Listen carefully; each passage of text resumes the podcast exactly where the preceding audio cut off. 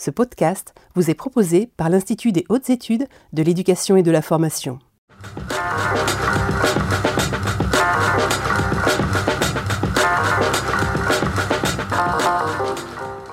Madame, Monsieur, bonjour, nous sommes heureux de vous retrouver ici euh, dans les studios de l'IH2EF pour un nouveau numéro de notre émission Au Périscope, euh, aujourd'hui consacré à l'EPS, l'éducation physique et sportive, et par extension à l'activité physique, la santé, euh, l'école promotrice de santé et plus largement problématique de la santé et du bien-être. Donc nous sommes ensemble pour 1h30, 1 heure, pardon, excusez-moi. Comme pour chaque émission, vous pouvez réagir sur Twitter euh, avec le hashtag au périscope et euh, vous allez pouvoir interagir forcément avec ce que nous diront nos intervenants du jour que je vais présenter. Ils sont quatre aujourd'hui avec moi autour de la table. On va commencer par Madame Myriam Héripré. Vous êtes proviseur du lycée Benjamin Franklin à La Rochette en Seine-et-Marne. Bonjour. Bonjour. À votre droite, euh, Jean-Marc Serfati, vous êtes IGESR. Bonjour, merci d'être avec nous aujourd'hui. Bonjour. En face de moi, Léa Gottsman, vous êtes enseignante chercheuse agrégée en, en EPS à l'école normale supérieure de Rennes. Bonjour. Bonjour. Et enfin, euh, Johan Fomber, vous êtes euh, enseignant et directeur de l'école élémentaire Marcel Joliet de Saint-Georges-les-Baillargeaux. Bonjour, merci d'être avec nous. Bonjour. Euh, donc je vous propose, comme pour chaque émission, de dissocier l'heure qui vient en deux parties. Une première qui, exceptionnellement, va être consacrée plutôt à l'expérience terrain, qui s'élargira ensuite vers l'institutionnel. Donc on va commencer avec vous, Monsieur Fomber, en tant qu'enseignant et directeur de cette école élémentaire Marcel Joliet. Pourquoi donner une place importante aujourd'hui à l'EPS à l'école? Ah, tout simplement, euh, l'EPS a, a pour finalité de, de former un citoyen lucide, autonome, euh, physiquement et socialement éduqué, et toujours dans le souci de, de vivre ensemble, euh, mais aussi c'est d'amener les jeunes à rechercher euh, le bien-être et à se soucier de leur santé. Alors combien il y a d'heures aujourd'hui d'EPS très concrètement à l'école? Alors très concrètement, il y a trois heures qui sont officielles dans les programmes. À cela euh, s'ajoutent les 30 minutes euh, d'activité physique sportive quotidienne. Ok, et donc dans les, dans- il y a trois heures hebdomadaires, c'est ça, euh, qui comprennent plusieurs champs d'apprentissage?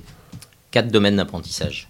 Ok. Donc faire une performance, savoir mesurer une performance, se déplacer dans un environnement plus méconnu, comme le savoir nager ou le savoir rouler. Euh, je ne les connais pas par cœur. voilà, produire une, euh, une performance euh, artistique et être capable de se produire devant, devant les autres. Voilà. Ok, donc il y a des projets d'école, si je comprends bien, euh, autour de l'EPS? Alors, il y a des projets d'école, il y a également des projets de classe. Selon les, les années, ils peuvent tout à fait euh, varier. Cette année, on n'a pas encore décidé de, gros projets, mais certaines années, on a organisé des crosses d'école. On a pu organiser euh, l'année dernière une grande journée olympique. Alors, on est une école euh, ayant le label Génération 2024. La commune euh, est également terre de jeu. Et donc on avait organisé une journée olympique grâce à par l'intermédiaire du conseil coopératif des écoliers. En fait, il y a des délégués qui sont, qui sont élus dans chacune des classes, et puis euh, du CP au CM2, et on se retrouve pour travailler sur un projet. Et donc l'année dernière, bah, c'était justement d'organiser une grande journée olympique en faisant intervenir euh, les associations sportives et culturelles de la municipalité voire élargir euh, quand les services n'étaient pas proposés dans la commune, et également donc avec la municipalité. Donc ils ont tout organisé du début jusqu'à la fin. Euh, les installations sportives, bah, elles ne sont pas de droit, nous ne les avons pas de droit. Il faut aussi, euh, on a certaines horaires à respecter pour nous. On a les après-midi euh, dédiés à l'EPS pour nous. Mais il y a aussi beaucoup d'associations, donc il faut demander les autorisations pour les avoir en dehors de ces horaires, envoyer un courrier à la municipalité, puis c'est eux qui ont écrit les lettres et, et envoyé les courriers à toutes les associations sportives et culturelles et qui ont répondu bien présentes à cette journée. Donc c'était une grande réussite. Hmm. Alors là, vous nous parlez de, de terre de jeu, forcément en vue des JO de 2024, euh, mais le résultat, comment sont définis les projets de classe, comment sont-ils choisis? Alors après, c'est tout à fait en fonction des, de nos goûts euh, avec mon équipe enseignante, en fait, hein, simplement. Et puis euh, aussi par l'intermédiaire des élèves qui peuvent proposer par ce conseil coopératif des écoliers. parfois, la journée olympique, c'est vraiment eux qui, qui l'ont décidé. Hein, C'était pas prévu. Après, quand on monte un spectacle musical, on y associe des productions artistiques euh, et, et en EPS aussi avec la danse. Euh, bon, ça peut, ça peut venir de nous. Voilà, ça dépend, de, ça dépend des projets, tout simplement. Et ça vous arrive aussi de faire des projets euh, pluridisciplinaires qui associent deux matières, par exemple, en plus de l'EPS Alors oui, oui, oui. Euh, c'est beaucoup, c'est un peu une de nos spécificités dans le premier degré, c'est l'interdisciplinarité. Donc, euh, moi j'ai la chance d'avoir une équipe qui, au niveau de l'EPS, voilà, on est tous pratiquants soit en loisir, encore en compétition, malgré l'âge avancé de certains. Mais euh, c'est un domaine dans lequel on ne fait pas de décloisonnement. On peut en faire en éducation musicale, on peut en faire en, art visuel, euh, sur les outils numériques et, euh, parfois aussi. mais tout le monde est à peu près à l'aise avec, avec le PS, donc on fait peu de décloisonnement. par exemple, l'année dernière, j'ai organisé une classe vélo mhm. par une semaine en, vélo. Alors, on va pas très loin, hein. on va à Saint-Cyr qui est à quelques kilomètres, mais on fait un petit détour quand même pour, pour y aller quand on prépare, euh, ça aussi, euh, bah, on va étudier le trajet. Donc c'est un gros travail sur les échelles en mathématiques. Euh, on a travaillé sur la technologie du vélo. S'apercevoir que bah, un élève, les, poids, les tailles ne sont quand même pas les mêmes. Donc les vélos ne sont pas les mêmes. Donc entre le grand qui a déjà un vélo adulte et, des petites tailles, des enfants de petite taille qui, ont encore des, petits vélos, bah, que l'effort n'est pas le même on avait calculé euh, le développement et de voir que euh, le plus petit faisait trois tours de pédale quand l'autre n'en faisait qu'un. Mmh. Justement, il y, a, ces deux, deux, fondamentaux que vous avez abordés tout à l'heure, le savoir rouler et le savoir nager. Comment aujourd'hui vous accompagnez les élèves? C'est quoi le but? C'est qu'à la fin de l'école élémentaire, ils soient compétents dans ces deux domaines? Alors ça, ce sont les obligations des, textes. Donc le savoir rouler et le savoir nager. Euh, il y a quand même des freins. Déjà, on, va, on va rester sur le savoir rouler. Euh, on ne peut pas aller rouler euh, sans que des parents nous accompagnent. Et donc, euh, ils doivent pouvoir passer un agrément cyclisme. Il faut qu'ils puissent se libérer. Il faut vraiment, pour organiser une semaine comme nous l'avons fait, prévenir à l'avance, organiser une session d'agrément, leur proposer d'autres sessions d'agrément qui ont lieu dans d'autres communes parfois. Euh, c'est pas voilà, il faut qu'ils aient de la disponibilité. Sans cette disponibilité des familles, c'est plus compliqué. Mmh. Quant au savoir nager, c'est encore autre chose. Il faut avoir un bassin à disposition. Donc on, a été très longtemps sans aller euh, faire de cycle natation au niveau de l'école.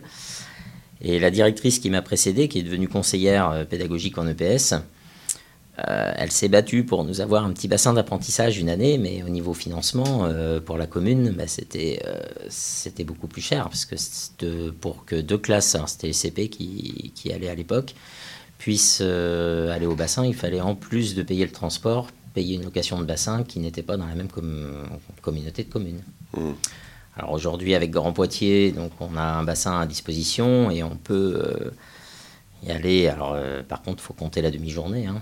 Donc la demi-journée pour faire une heure de, dans le bassin. Mmh. On part à 9h, on va à Chauvigny, il y a 30, 35 minutes de, bus. Et Grand Poitiers qui est la communauté urbaine à laquelle vous êtes attaché. Hein. Voilà. Mmh. Donc là, on peut y aller avec tous les CP et tous les CM1 chaque année. Mmh. Alors je vais interroger Myriam Eripré dans quelques instants sur justement ces freins et leviers, mais avant ça, euh, peut-être Jean-Marc Sarfati, quels sont les liens aujourd'hui entre les programmes et leur mise en œuvre sur le terrain, notamment en ce qui concerne le savoir nager et le savoir rouler?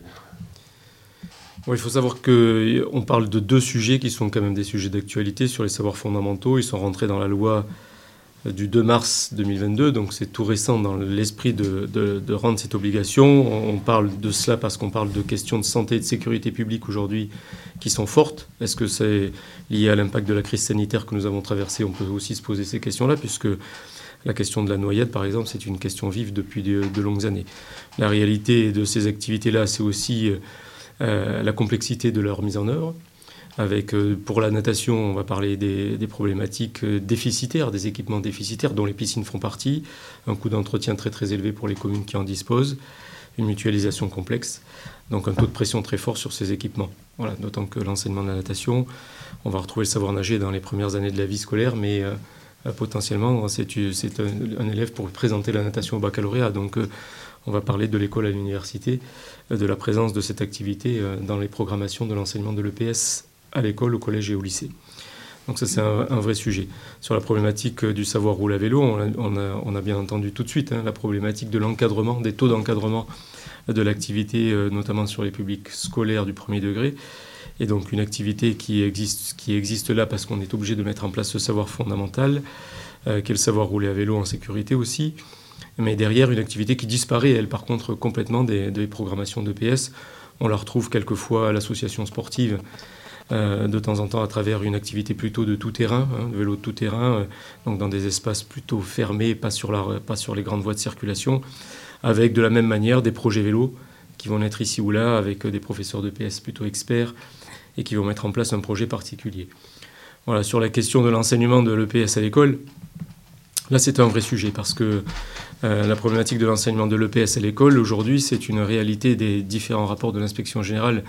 On peut remonter sur les dix dernières années euh, qui ont témoigné, on va dire, de, l'enseignement très partiel euh, de cette discipline, qui est souvent une discipline d'ajustement au, regard de la charge que subissent quelque part les professeurs des écoles sur les autres fondamentaux.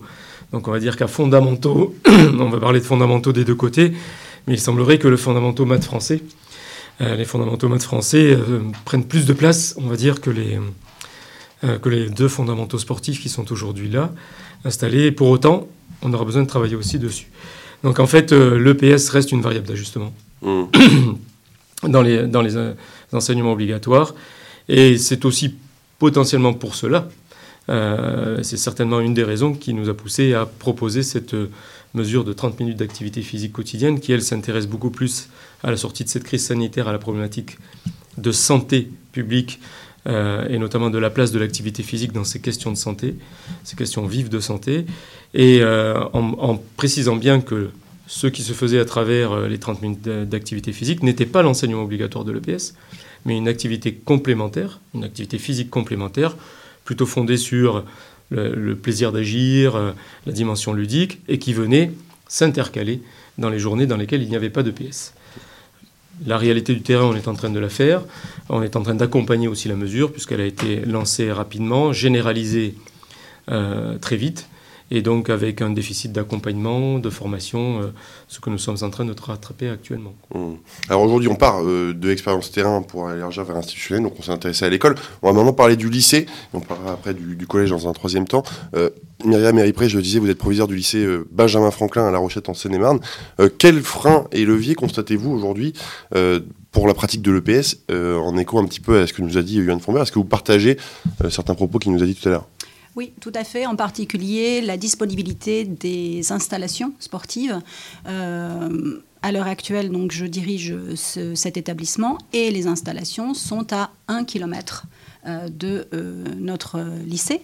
Évidemment, il faut donc prendre en considération le temps de déplacement des élèves et l'encadrement donc de ces élèves sur place, en ce sens où les élèves n'arrivent pas forcément tous en même temps euh, au même moment, à l'heure.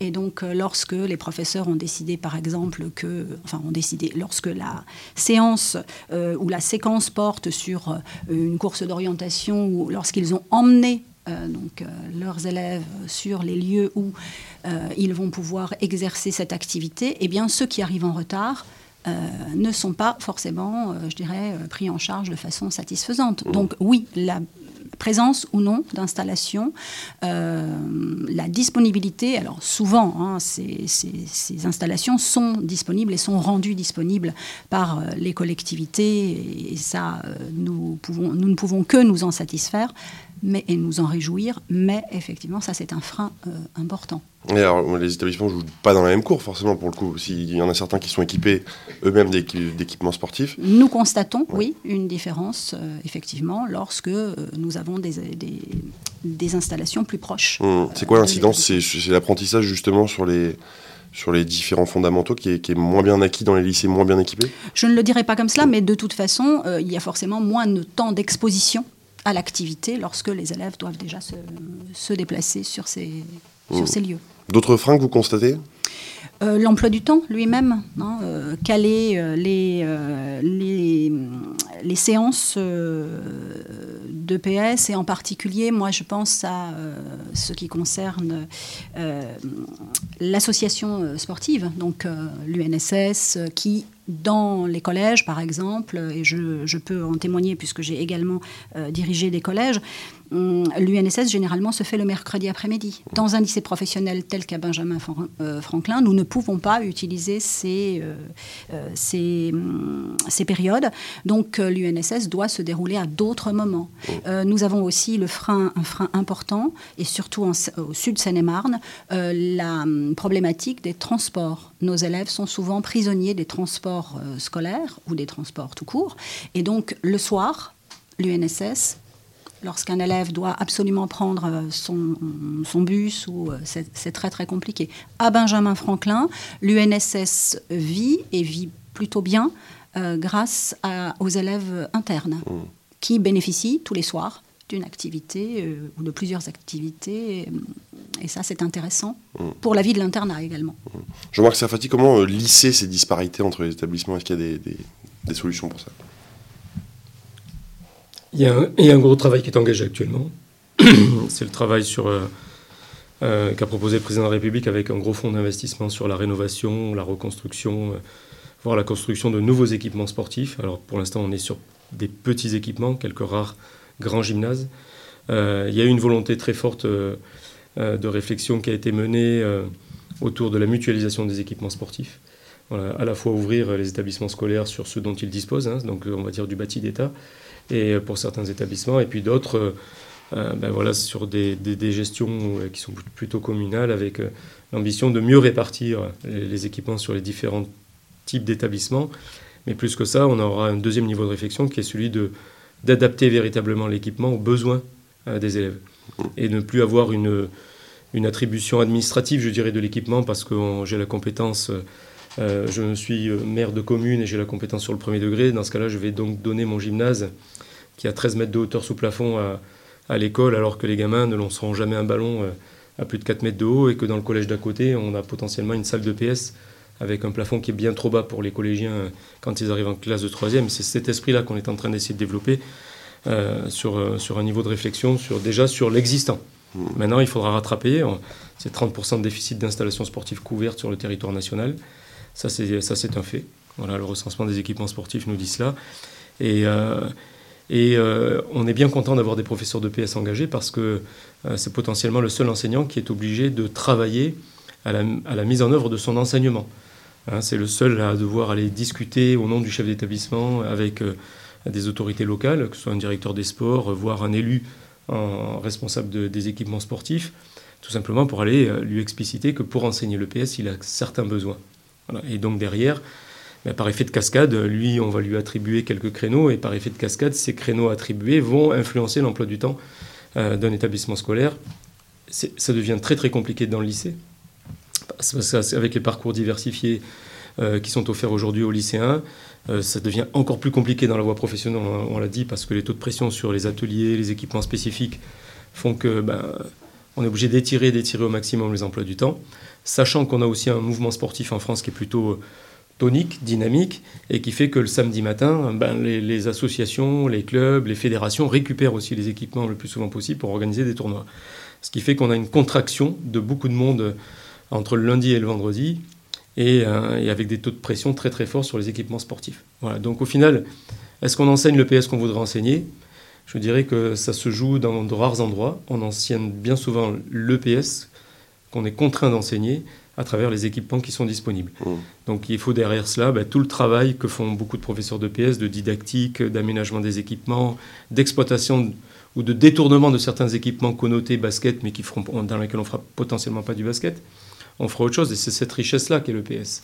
C'est justement de s'appuyer sur une, un espace et une, discipline sportive pour la rendre accessible à tous les élèves. Et donc à partir de là, bah, il faut la nourrir de, ce travail de didactique, de fond, euh, pour le rendre digeste et surtout euh, donner l'envie d'eux. Parce mmh. que l'ambition, c'est ça, puisque c'est obligatoire, il faut malgré tout euh, travailler à donner l'envie. Mais est-ce qu'aujourd'hui, le PS n'est pas un peu le parent pauvre des autres disciplines? Est-ce que c'est seulement aujourd'hui? Est-ce que ça a toujours été le cas? Euh, Sans faire de démagogie, est-ce qu'on ne se dit pas aujourd'hui, tiens, le PS, c'est la discipline qui est présente ici, mais peut-être moins importante, comme vous le disiez tout à l'heure, aux yeux peut-être des élèves et même du corps enseignant, que du français, des maths. Est-ce que le PS ne souffre pas de, de cela aujourd'hui? Je pense que le PS souffre beaucoup plus de son illisibilité pour le, pour le grand public que de réellement la place qu'elle occupe au sein d'un établissement scolaire. les professeurs de PS sont quasiment des, des, seconds bras droits des chefs d'établissement bien souvent, parce qu'ils ont cette capacité à, la fois connaître le dedans et le dehors, de vivre en périphérie de l'établissement scolaire, d'avoir des relations avec des collectivités territoriales. Donc ils ont enrichi leur parcours et leur professionnalité au point d'avoir des sujets à partager avec les chefs d'établissement, ce que n'auront pas les enseignants qui restent dans leur classe. Déjà. Ensuite, ils ont véritablement une, une réelle mise en œuvre entre éduquer et instruire. Les deux vont de pair. Voilà, il n'y a pas un temps d'éducation ou un temps d'instruction, les deux sont complètement imbriqués l'un dans l'autre. Et ça aussi, donc ça veut dire qu'ils sont autant sur les objectifs d'éducation que les objectifs d'instruction scolaire. Et puis on peut regarder aussi la discipline du point de vue des résultats. Aujourd'hui au baccalauréat, c'est une discipline qui fait réussir. On a autour de 13,5 de moyenne pour les filles, 14 pour les garçons, avec moins d'un point d'écart entre les garçons et les filles. Donc on pourrait dire que c'est une, une discipline qui fait réussir. Donc on n'est pas du tout dans la connotation performance sportive pour évaluer les élèves. Et enfin, si on le regarde dans le texte, tout simplement, c'est quand même le troisième volume horaire d'enseignement obligatoire euh, d'aujourd'hui dans les établissements scolaires. Donc on pourrait dire que c'est un des, fondamentaux, euh, voilà, et c'est le seul fondamental qui s'occupe de la question de l'éducation du corps. Voilà. Et donc, euh, quelque part, tout le monde en a bien conscience. C'est plus dans. Elle est beaucoup plus questionnée dans son pédagogisme, voilà, ou dans son lexique qu'elle utilise, qui est un lexique un peu complexe, mais qui appartient aux professionnels. Et la question d'aujourd'hui, c'est de se dire, est-ce qu'on arrivera à la, rendre un peu plus lisible et accessible pour le commun des mortels, pour qu'ils prennent véritablement conscience de l'importance de cette discipline et de sa réalité à l'école? Euh, Léa Gottsman, je rappelle que vous êtes enseignante-chercheuse agrégée en EPS à l'École normale supérieure de Rennes. Que dit aujourd'hui justement la recherche sur cet enseignement de l'EPS Quels sont les résultats des enquêtes et des études qui ont été menées sur le sujet? Alors bah, déjà, il y a de moins en moins d'études hein, et, de, et, de, recherches qui se font sur l'EPS parce qu'on a une fuite un peu des, STAPS sur cette question de l'EPS, mais euh, on a quand même pas mal d'études qui s'intéressent à ce que vivent les élèves justement en EPS et tous les processus d'apprentissage qui sont liés et d'analyser justement tous les dispositifs pédagogiques euh, et la façon dont les élèves s'approprient ces dispositifs-là pour apprendre. Euh, donc ça, c'est un premier pan et un deuxième pan qui est quand même sur des études sur du plus long terme qui, qui sont un peu inquiétantes sur les expériences aussi négatives que peuvent vivre les élèves en EPS notamment chez les filles, et donc euh, qui interroge sur ce désengagement qu'on a de l'activité physique à plus long terme dans la vie d'adulte. Et ça, c'est des enquêtes qui quand même euh, nous interpellent euh, et, ont du mal à faire forcément évoluer les pratiques. Donc on a encore une EPS qui est, enfin, M. Sarfati le disait, sur l'identité qu'elle peut avoir. On l'associe toujours au sport encore et aux activités sportives, encore plus dans un contexte des Jeux olympiques. Euh, alors que l'objectif, c'est quand même de donner envie aux élèves de pratiquer une activité physique tout au long de leur vie, qu'ils prennent plaisir dans cette activité et euh, qu'on ait des formats de pratique assez variés pour que justement tous les élèves puissent s'y retrouver. Donc euh, ça, c'est un enjeu qui est assez fort, notamment chez les filles et chez les, enfin, les milieux plutôt aussi défavorisés de la culture sportive. Donc voilà, c'est... Mmh. Alors Rennes accueillait les 26 et 27 mars dernier les assises nationales de l'EPS. Euh, à quoi sert cet événement déjà dans un premier temps? Et euh, qu'est-ce qui en ressort finalement de ces deux jours de débat? Euh, Alors ça fait partie, il y a des événements réguliers hein, dans la communauté de l'EPS, des, consultations, des moments de réflexion. on en a beaucoup, le, syndicat en lance une d'ailleurs aussi prochainement. L'ambition de départ, c'était vraiment d'essayer de rassembler autour de la table tous les acteurs de l'EPS, donc les enseignants, les chefs d'établissement, les inspecteurs, mais aussi les syndicats, les associations professionnelles pour se dire qu'est-ce qu'on veut que le PS devienne dans les prochaines années au regard des enjeux qui sont les nôtres, et notamment les enjeux de lutte contre la sédentarité, les enjeux environnementaux. Euh, et on a essayé de mettre tout le monde autour de la table par des, réflexions académiques déjà. Donc dans chaque académie, il y a eu des tables rondes, des moments de réflexion pour essayer de penser à des propositions pour le PS de demain. Et ensuite, il y a eu la restitution nationale en mars. Euh, ce qui ressort, c'est qu'on est tous d'accord sur l'importance de l'EPS, sur l'ensemble des finalités qui sont adossées à l'EPS. Mais les points de tension qui restent, c'est plutôt sur euh, quelles sont les priorités qu'on se donne vraiment. C'est-à-dire que là, on a vu, hein, il y a plein de finalités qui sont adossées à l'EPS, la citoyenneté, euh, le bien-être, le vivre ensemble, la motricité. Mais comment est-ce qu'on priorise selon les besoins et selon les équipes éducatives? euh, Et puis selon les enjeux aussi auxquels on veut répondre. donc ça, c'est un premier point. Et puis le deuxième point, c'est toutes les questions d'opérationnalisation là qui ont été évoquées, la question des installations et du coup le rapport aux, pratiques qu'on a. Quelles sont les pratiques qu'on veut développer? On a parlé des installations sportives, mais est-ce que on peut aussi développer d'autres formes de pratiques, par exemple sur les mobilités durables ou sur d'autres activités qui sortent du carcan sportif traditionnel? Pour justement impliquer le plus d'élèves possible. Hum, vous avez des exemples sur ce, de, pratiques comme ça un peu? Bah, Par exemple, à la suite du Covid, il y a beaucoup d'enseignants qui ont fait de la marche ou de la randonnée. Euh, et dès que les installations sportives sont revenues, on est revenu sur des activités plus traditionnelles. Pour autant, quand on regarde aujourd'hui les enjeux euh, de santé et d'environnement, la question de la marche et de la randonnée, ce sont des activités qui seraient peut-être porteuses, en tout cas, d'enjeux éducatifs particuliers. Hum, c'est-à-dire qu'aujourd'hui, on pourrait presque sortir de, des disciplines olympiques bah, il faut. Enfin, en tout cas, alors l'introduction des champs d'apprentissage dont on a parlé tout à l'heure a invité justement à rééquilibrer euh, les activités qui étaient très performatives ou plutôt collectives vers justement les activités artistiques, euh, les activités pleine nature. Pour autant, aujourd'hui, et je, laisserai M. Serfati compléter, mais euh, on a quand même encore une, une dominante sur les activités plutôt sportives et, et, moins sur les activités artistiques, mais aussi parce qu'il y a un manque de formation des enseignants sur ces activités qui sortent de notre carcan euh, de notre culture. En fait, tout à l'heure, euh, c'était on a beaucoup d'enseignants, et notamment par exemple aussi dans le primaire, qui font de l'EPS et qui s'y engagent parce qu'ils ont cette culture-là et que vous avez développé des dispositions en dehors de la formation. Et donc ça, c'est une vraie problématique aussi pour les enseignants de secondaire, puisque notre culture, on est tous sportifs et, la formation ne nous permet pas forcément d'envisager d'autres formes de pratiques. Mmh. Alors justement, parlons euh, bah, du choix de ces disciplines qui sont pratiquées euh, dans les établissements. Euh, Johan Fomber, vous le disiez tout à l'heure, vous dépendez un petit peu des installations, mais c'est aussi peut-être chaque professeur qui choisit, en fonction de ses compétences qui lui sont propres, les disciplines qui sont enseignées alors on essaye quand même d'élargir euh, sur les quatre domaines principaux. Mm. Donc essayer de varier les activités. Après on a quand même euh, l'UCEP euh, au niveau du premier degré qui, qui, aide, enfin, qui est un partenaire privilégié. Donc en fonction des rencontres qui vont être organisées dans l'année, ça va permettre de savoir quel, quel cycle on va mener entre, à chaque période de l'enseignement en fait. Après, on, a une grande cour de récréation. Euh, nous, à l'école, on a cette chance-là. Donc, on peut faire beaucoup d'activités aussi à l'école. Euh, on se met un créneau pour aller au gymnase, parce qu'on a aussi un petit peu de marche hein, pour aller euh, comme vous, mais c'est, ça fait un petit quart d'heure de marche. Il y a certaines activités, par exemple l'utilisation d'un dojo. on ne pourrait pas le faire au sein de la cour de récréation si on veut faire des petits jeux de lutte pour s'opposer. Voilà, ça ce n'est possible qu'avec les installations, mais sinon on fait toujours une séance au moins de PS euh, euh, inclus dans l'emploi du temps euh, à l'école. On ne va pas se déplacer dans les installations sportives à chaque fois. Mmh. Alors il y a une autre contrainte qu'on n'évoque pas, mais la météo, on est une aussi j'imagine. C'en est une, mais bon, on s'adapte.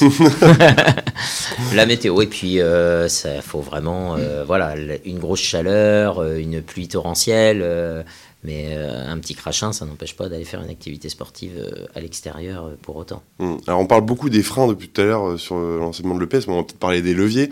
quels sont selon vous aujourd'hui ces leviers pour dynamiser l'enseignement de l'EPS et surtout quels sont les bienfaits de, de la pratique auprès des, des jeunes? Alors après, bon, nous c'est surtout le bien-être, le sport c'est la santé, je, on en parle souvent avec, avec les collègues.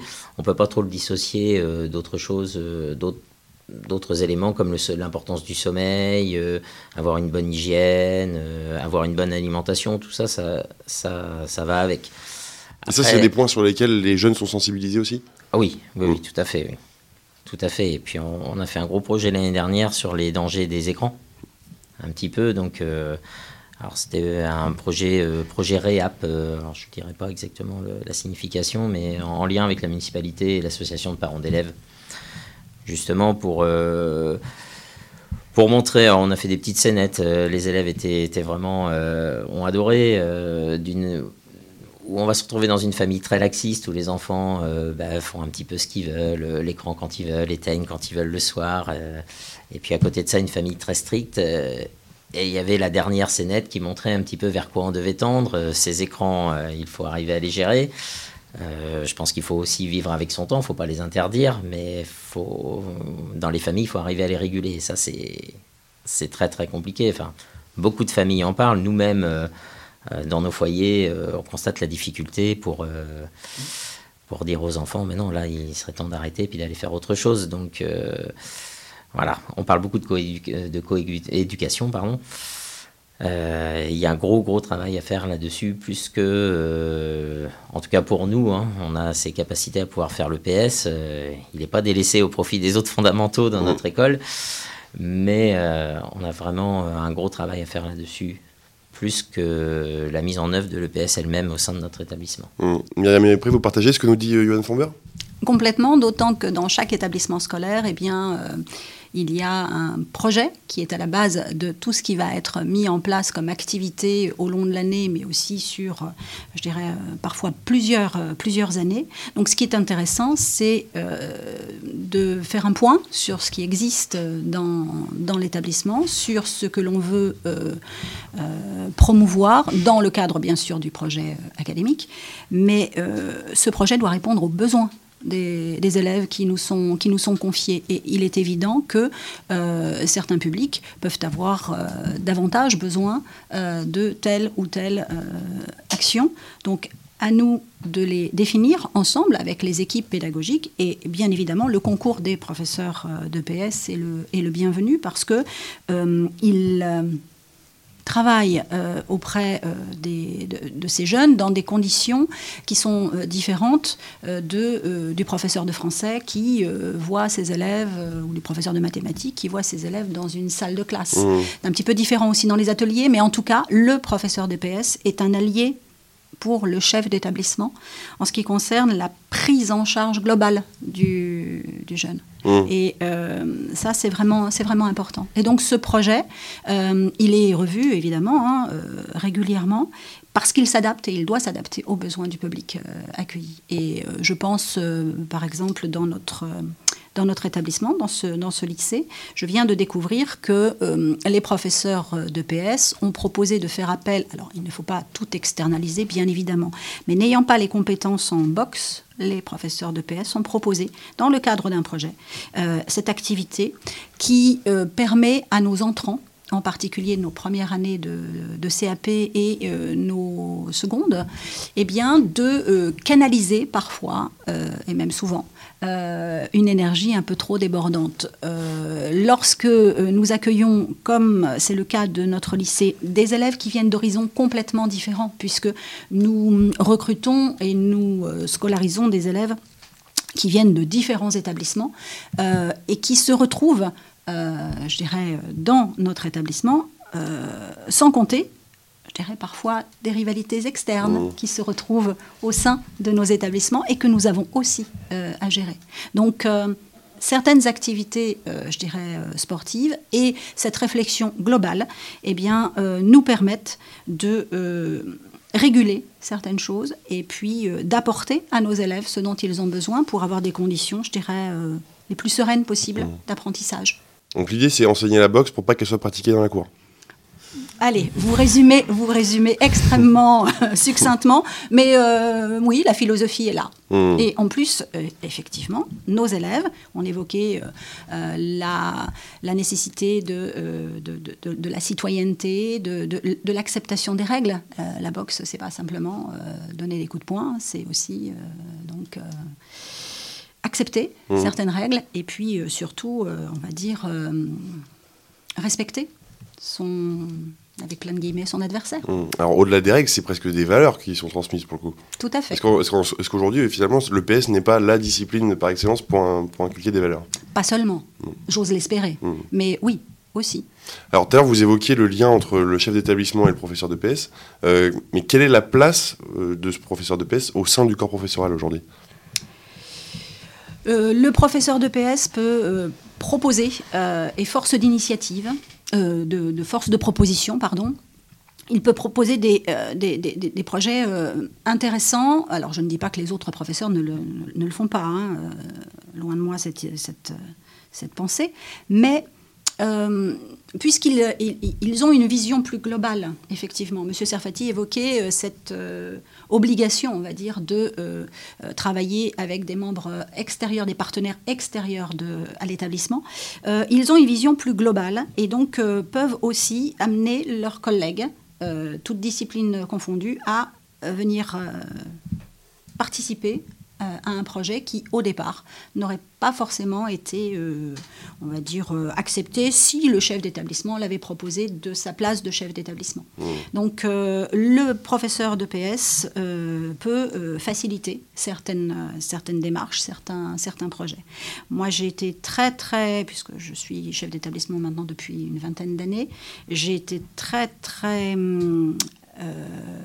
favorable à ce que, par exemple, les professeurs de, PS soient professeurs principaux. D'accord. C'est important Hmm. aussi. Ils, ont, ils apportent euh, euh, des choses euh, intéressantes. Hmm. Alors on va parler de la formation dans quelques instants, des professeurs et des cadres également. mais avant ça, je vous propose de découvrir la minute juriste qui nous est proposée comme pour chaque émission par Raphaël Mata. Vous le découvrez en image. Les activités physiques et sportives sont génératrices de nombreux accidents, qu'il s'agisse de la natation, de la navigation, des activités d'altitude, des sports athlétiques ou de tout autre type de sport pratiqué légalement et pédagogiquement dans le cadre de l'EPS. En effet, la prise de risque demeure inhérente à l'éducation physique et sportive. Juridiquement, les activités d'EPS sont très encadrées par les textes. Les articles L312, R312 et D312 du Code de l'éducation en constituent l'armature principale et plusieurs circulaires rappellent les règles encadrant la surveillance et la sécurité des élèves. Mais le régime juridique de l'EPS est beaucoup trop vaste pour cette présentation, car il conviendrait d'aborder les règles relatives au matériel et à l'équipement, aux intervenants, aux activités pratiquées en milieu naturel, en milieu artificiel, ou encore les différents types de sports concernés. Nous nous concentrerons donc ici sur quelques points transversaux. Dans un premier temps, la mise en œuvre de l'EPS nécessite des contraintes particulières d'organisation pour garantir la sécurité des élèves. Si l'enseignement est assuré dans le secondaire par les professeurs spécifiques, à la maternelle et au primaire, il l'est par les professeurs des écoles avec l'appui, le cas échéant, d'intervenants agréés et qualifiés. En outre, le chef d'établissement se doit de connaître la réglementation applicable afin d'apprécier et d'évaluer le contexte sécuritaire dans lequel se déroulent les cours et les sorties pédagogiques liées. Les équipements sportifs immobiliers sont également soumis à la réglementation des équipements recevant du public et les procédures destinées à en vérifier la conformité doivent être connues de tous et respectées. Dans un deuxième temps, l'institution scolaire assume la responsabilité des élèves qui lui sont confiés et doit veiller à ce que ces derniers ne soient pas exposés à subir des dommages. À ce titre, l'enseignement est soumis à une double exigence de vigilance et d'information. D'une part, l'enseignant a l'obligation de prendre un temps suffisant avec les élèves pour aborder les questions de sécurité lors des séances et énoncer des consignes claires, simples et concrètes afin que chacun perçoive bien la nécessité d'adopter des comportements et des attitudes adaptés à la prévention des accidents. D'autre part, l'obligation de surveillance doit être assurée durant la totalité du temps scolaire, c'est-à-dire cours plus temps de déplacement éventuel. Et dans ce cas, la règle est simple. L'enseignant doit constamment faire preuve de vigilance et doit donc s'assurer de sécuriser les déplacements nécessaires. Il doit aussi être particulièrement attentif au matériel et aux équipements sportifs en vérifiant leur état et, le cas échéant, alerter l'autorité responsable. Et en cas de danger grave et imminent pour les élèves ou pour lui-même, il doit même pouvoir refuser de faire cours. La surveillance doit aussi pouvoir s'exercer dans les vestiaires, ces derniers pouvant être le lieu de violences physiques ou psychologiques. Et dans ce cas-là, l'enseignant est autorisé à pénétrer dans les vestiaires et à intervenir. En 2004, en effet, l'État a été condamné par la justice pour défaut de surveillance suite au traumatisme d'un élève chahuté dans les vestiaires alors que l'enseignant s'était absenté. Attention toutefois, l'intervention de l'enseignant n'est possible que si la situation l'exige, tout en préservant l'intimité des élèves. Dans un troisième temps, un accident, à savoir un événement fortuit entraînant des dommages susceptibles d'engager la responsabilité des acteurs de la vie scolaire, peut advenir. Premièrement, l'enseignant de PS est responsable au titre de son obligation de surveillance et de son devoir de sécurité. En matière d'accident scolaire, la responsabilité des enseignants repose sur la loi du 5 avril 1937 qui en fait un régime de responsabilité civile. Selon l'article L911-4 du Code de l'éducation, dans tous les cas où la responsabilité des membres de l'enseignement public est engagée à la suite ou à l'occasion d'un fait dommageable, la responsabilité de l'État est substituée à celle des membres de l'enseignement qui ne peuvent jamais être mis en cause devant les tribunaux civils. L'État est alors comptable des dommages subis par les élèves durant le temps scolaire.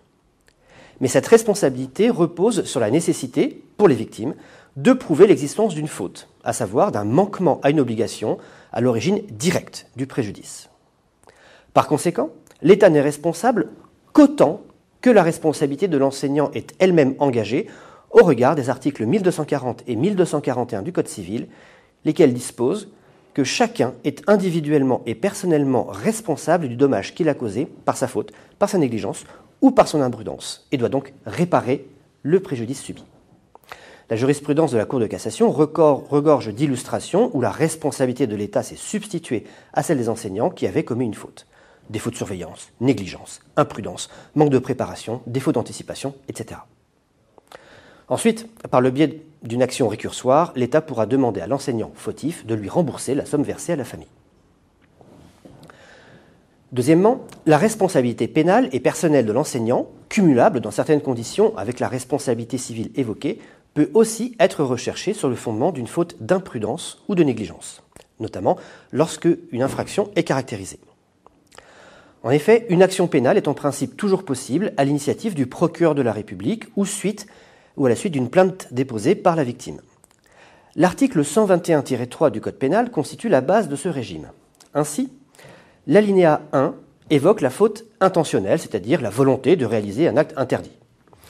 L'alinéa 2 introduit la mise en danger d'autrui qui se caractérise par une prise de risque délibérée exposant la vie d'autrui.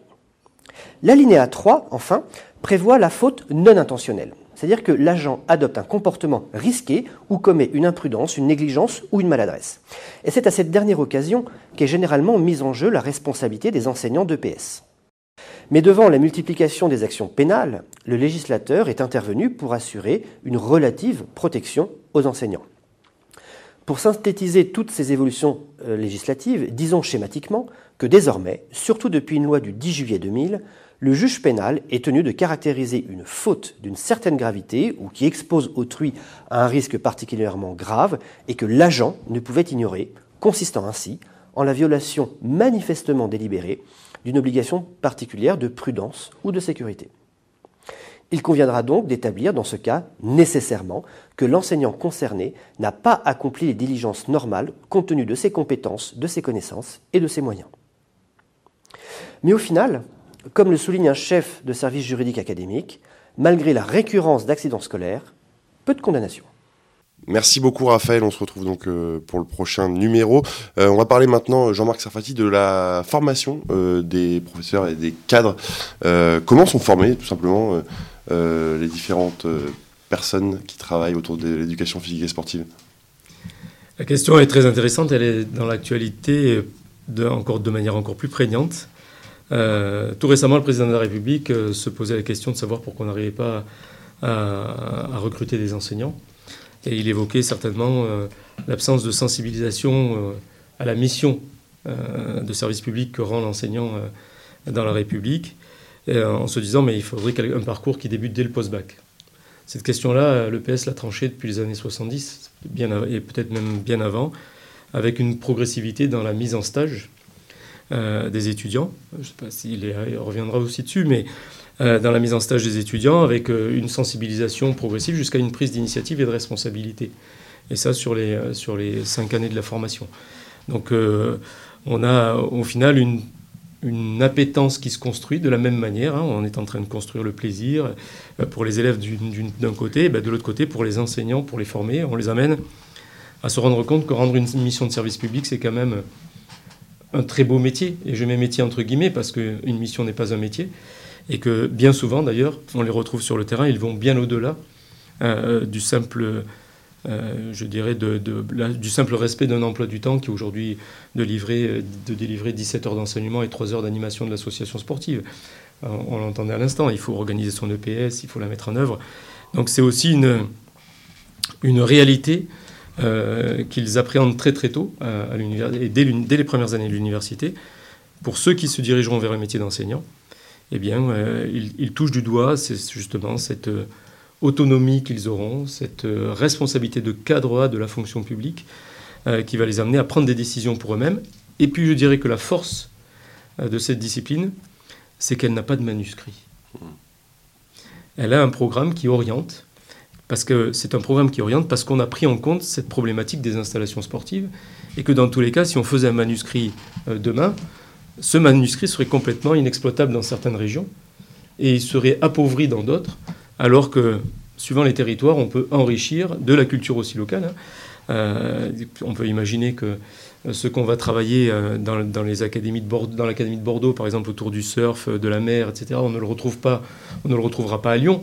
Mais en contrepartie, du côté de Lyon, on aura peut-être les activités de la montagne qui vont être beaucoup plus présentes dans les programmations. Donc l'enjeu d'avoir euh, cette obligation euh, de rédiger à chaque fois ce projet pédagogique inscrit aussi euh, les jeunes enseignants dans la construction de leur professionnalité et surtout dans la mise en, place d'une perspective pour les élèves. Mmh. Donc se projeter non pas pour se faire plaisir à soi-même ou rendre compte d'une tâche, mais essayer de se projeter dans la réalité d'une mission à remplir pour des élèves, pour des élèves qui nous sont confiés de manière obligatoire. Et tout ça pour essayer d'en retirer du plaisir des deux côtés, j'ai envie de dire. Mmh. À la fois parce que le projet pédagogique de la discipline sera bien construit en équipe, l'équipe y trouvera du plaisir à, le mettre en œuvre, et derrière, sa plus belle des récompenses, c'est plus les sourires des élèves au final que les notes qu'ils vont mettre euh, sur un bulletin scolaire. Mmh. Léa comment former euh, sans manuscrit aujourd'hui?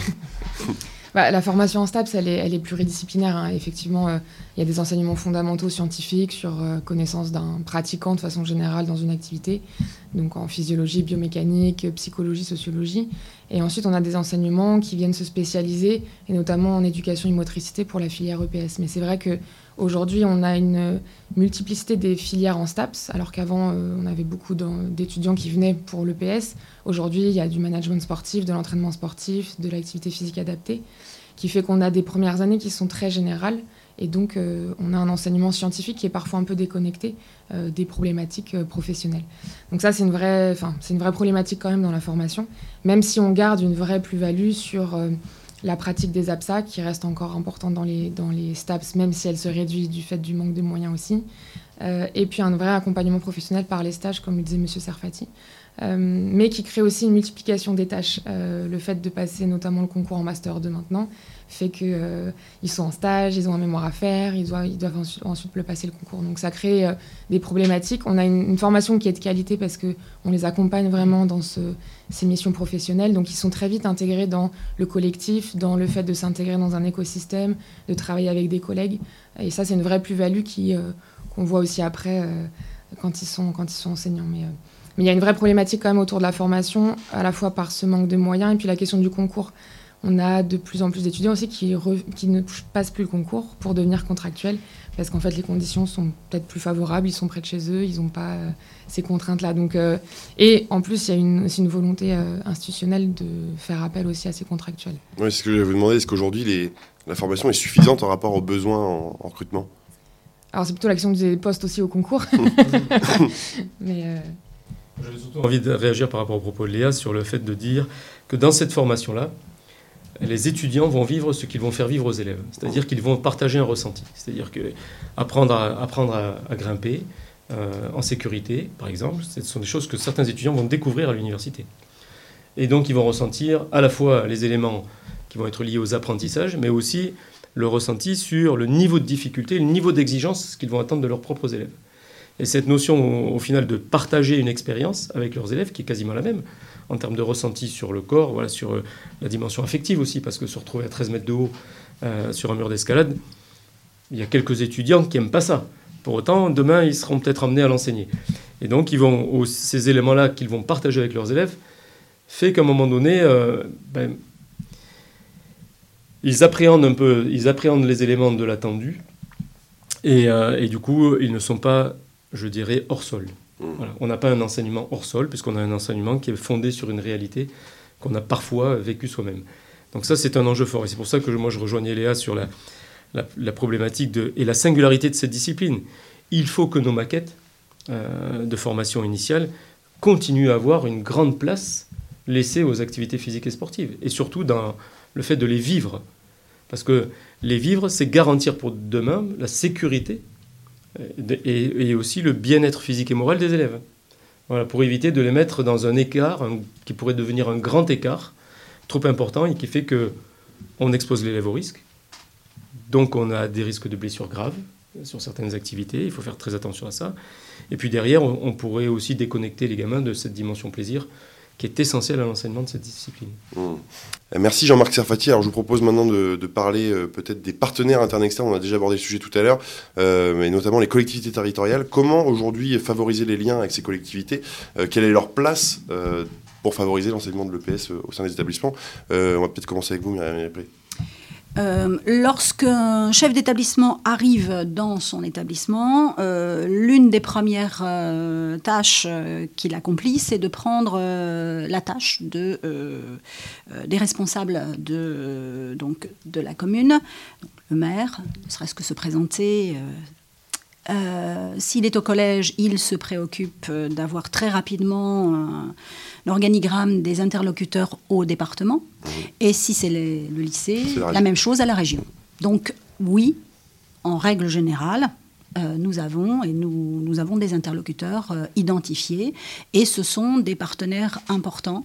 Euh, sans eux, nous ne pouvons pas accomplir donc jusqu'au bout nos missions. Et mm. en particulier, donc en, EPS, on a évoqué les installations sportives, on a évoqué, M. Serfati parlait de, euh, de, ces échanges qui ont lieu entre euh, les interlocuteurs et euh, donc les référents dans les collectivités qui nous permettent justement d'accéder aux installations sportives.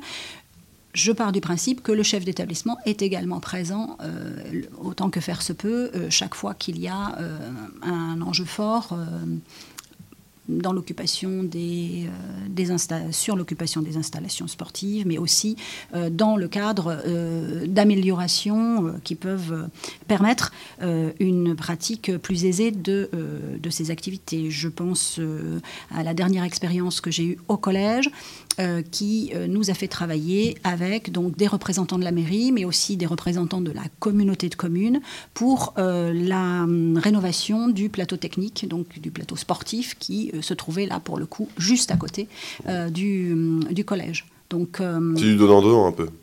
Oui, et puis euh, j'ai envie de dire, de toute façon, ça bénéficie à, à, tout le monde, puisque les élèves que nous accueillons au sein de l'établissement, en particulier au collège, font partie en règle générale pour beaucoup d'entre eux de, sont des habitants de la commune, mais sont aussi des habitants de la communauté de, de communes. Mmh. Donc vous, en identifiez d'autres, des partenaires en dehors des collectivités euh, il y en a, oui, il y en a d'autres. Euh, là, pour l'instant, j'avoue que euh, je ne, je, ne, les ai pas à l'esprit. Monsieur Serfati, pourriez-vous m'aider? Auriez-vous une petite idée là Parce que j'avoue que... Comme, comme, on le disait tout à l'heure, avec l'environnement des Jeux Olympiques, on a vu quand même se renforcer la, place du ministère des Sports et, des associations sportives auprès de l'école, avec cette volonté d'avoir euh, la construction euh, d'une forme de continuité éducative et de complémentarité, voire une complémentarité éducative entre les acteurs que sont les enseignants et les acteurs que sont euh, les, les, encadrants relevant du ministère des Sports, que sont les diplômes d'État, les brevets professionnels ou les professeurs de sport, relevant mmh. du ministère des Sports. Donc il y a en effet aujourd'hui cette dimension-là, mais qui existait déjà depuis longtemps. Hein. Je veux dire, les, textes sur les intervenants extérieurs ne datent pas d'hier. Euh, la, même question qui est reposée à chaque fois, c'est quelle plus-value au final de ce partenaire extérieur au service de la réussite scolaire dont l'école a, mission. donc c'est ça, l'enjeu il est surtout là, c'est pas faire du partenariat pour faire du partenariat, mais c'est véritablement faire du partenariat au profit de l'élève et donc dans la valorisation de son parcours scolaire. Euh, donc ça, ce sont des enjeux, on a soulevé tout à l'heure, euh, il est arrivé parfois qu'il y ait des, on va dire dans le premier degré, des échanges de services on va dire, quand un enseignant se sent plus compétent qu'un autre euh, dans une discipline qu'une autre, on le fait, on le fait à l'interne. Euh, quand on a besoin d'un intervenant extérieur, on a les partenaires naturels que sont les fédérations du sport scolaire. Et on sait que dans le premier degré, l'UCEP est, très très accompagnante.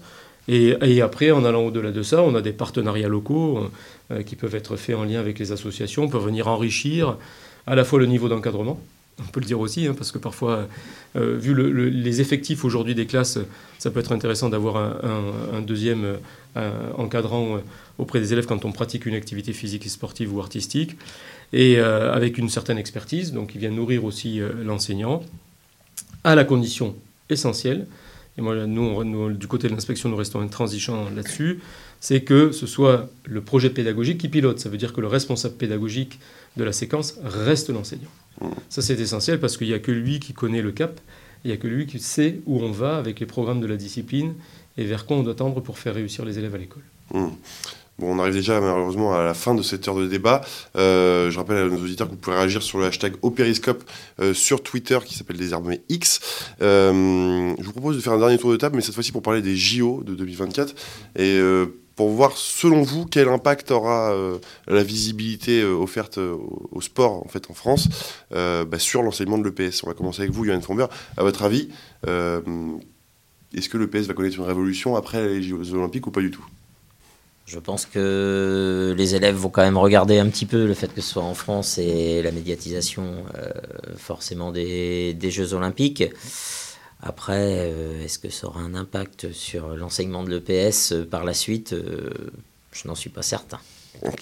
La Goldsman, peut-être sur le. Est-ce que ça peut susciter des vocations, notamment auprès des, jeunes qui passent le bac l'année prochaine, dans le choix de leur parcours d'études supérieures? Peut-être qu'ils s'orienteront plus vers les métiers du sport, mais il faut, toujours se méfier de, ces événements qui, euh, viennent attirer du monde. Il y a même un ensemble de dispositifs hein, qui essayent de, surfer un peu sur cette vague des JO, mais pour autant, il ne faut pas oublier qu'on s'interroge sur le cœur du quotidien de l'EPS. Et donc, euh, faut toujours faire, enfin, pour moi, il faut se méfier de ces événements qui, effectivement, créent de, euh, toute une dynamique, mais pour autant, dans le cœur des classes, il faut plutôt s'interroger sur ce que vivent vraiment les élèves par rapport à ça.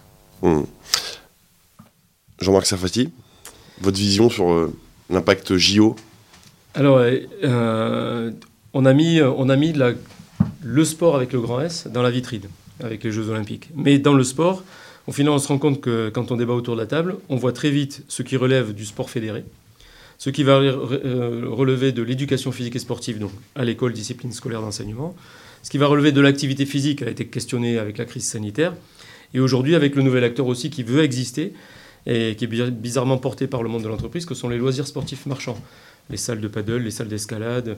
Et ce loisir sportif marchand est un nouveau partenaire qui arrive aussi dans la vitrine. Donc on voit euh, qu'on a besoin de clarifier le qui fait quoi. Ça, c'est essentiel. Je pense qu'après les Jeux, on aura besoin de le faire. Et naturellement, je dirais, si je regarde le calendrier des programmes de la discipline, on a fait évoluer les programmes tous les 10 ans. Les derniers programmes du collège, c'est 2015. On peut penser que derrière les Jeux, une réflexion euh, sur ce que sera le PS de demain euh, est, déjà amorcée d'ailleurs avec les assises, mais est amorcée par les syndicats tout, prochainement. Et donc, quelque part, euh, on est dans le rythme de vie naturel de l'éducation physique et sportive. Certes, elle sera requestionnée. Après, quelle est l'ambition de cela? Je crois qu'il faut faire attention à deux choses. Et, la première, c'est on a culturellement construit en France de l'éducation physique et sportive. Ça veut dire qu'on a fait le choix euh, de s'appuyer sur les sports, donc sur sa dimension culturelle qu'est le sport, euh, pour essayer de nourrir les élèves à la fois d'une culture, mais à travers ces sports-là, découvrir des pouvoirs d'agir, des pouvoirs de choisir. Et donc ça, c'est important de le conserver parce que sinon, on tomberait comme les modèles à l'américaine ou les modèles, euh, je dirais, du côté du nord de la Manche, à se retrouver avec d'un côté une éducation physique qui est très appauvrie parce qu'elle est essentiellement centrée sur des objectifs de santé, et de l'autre côté le sport qui vise une performance et qui lui euh, exclut un grand nombre d'élèves. Nous, on a fait ce choix-là, complexe, pas facile, parce que du coup, on est des fois agressé par le sport parce qu'on, pour eux, on n'en fait pas assez, et des fois, à l'interne, quand on réfléchit au sein de la discipline, certains courants qui ont construit le PS se disent mince, on est en train d'appauvrir la partie éducation euh, du corps euh, à travers ces pratiques sportives. Donc Derrière les jeux, on a des questionnements. Je crois que euh, tout est sur la table actuellement. On est dans la vitrine. Moi, je dis que c'est plutôt bien de discuter, comme on a fait aujourd'hui. Madame est prête pour finir le tour de table eh bien, euh, je pense que nous avons évoqué l'EPS comme étant un vecteur de transmission de valeurs. Je crois qu'on peut aussi euh, le rappeler. Et j'aime à dire, et je pense que je terminerai par euh, mens sana incorpore sano et que euh, tout cela me semble être intéressant lorsqu'on propose aux élèves eh bien, euh, des disciplines en équilibre Donc le PS a toute sa place au sein de nos, enseignements. Et comme l'a dit M. Serfati, je crois qu'il ne faut pas perdre de vue non plus la dimension plaisir. Et que donc à l'école, on peut se faire plaisir, au collège, on peut se faire plaisir, au lycée également, plus tard encore.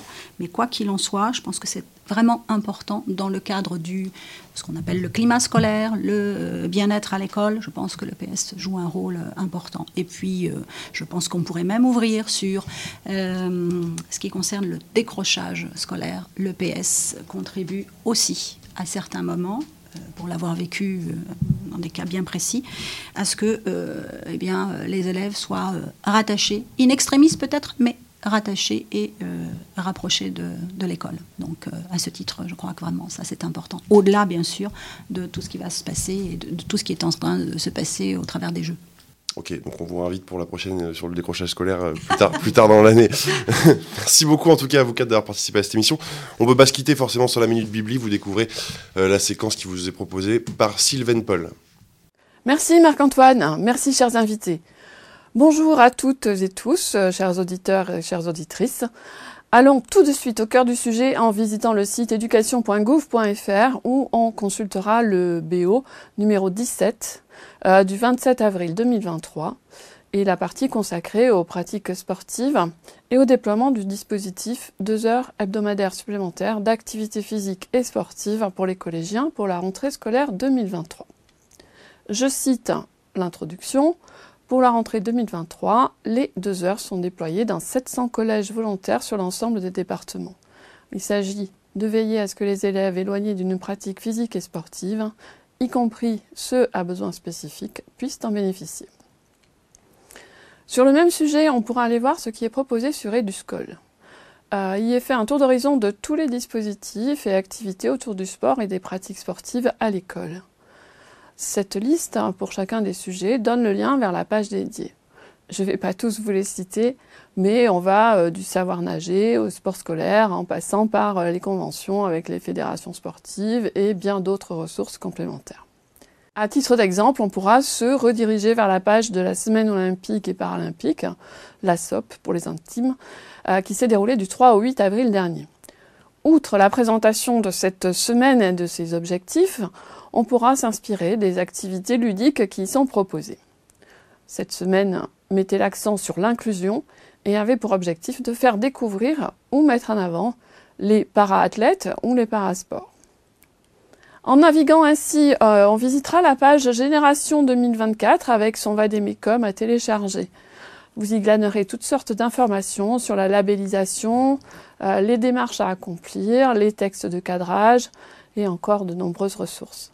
Ce label, je le rappelle, est ouvert à tous les établissements, euh, des écoles aux établissements d'enseignement supérieur.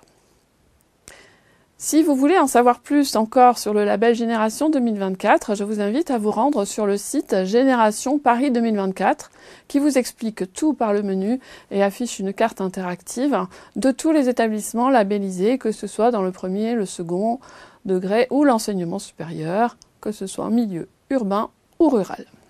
Entre ces quelques sites, on ne manquera pas euh, de ressources pour promouvoir l'activité physique.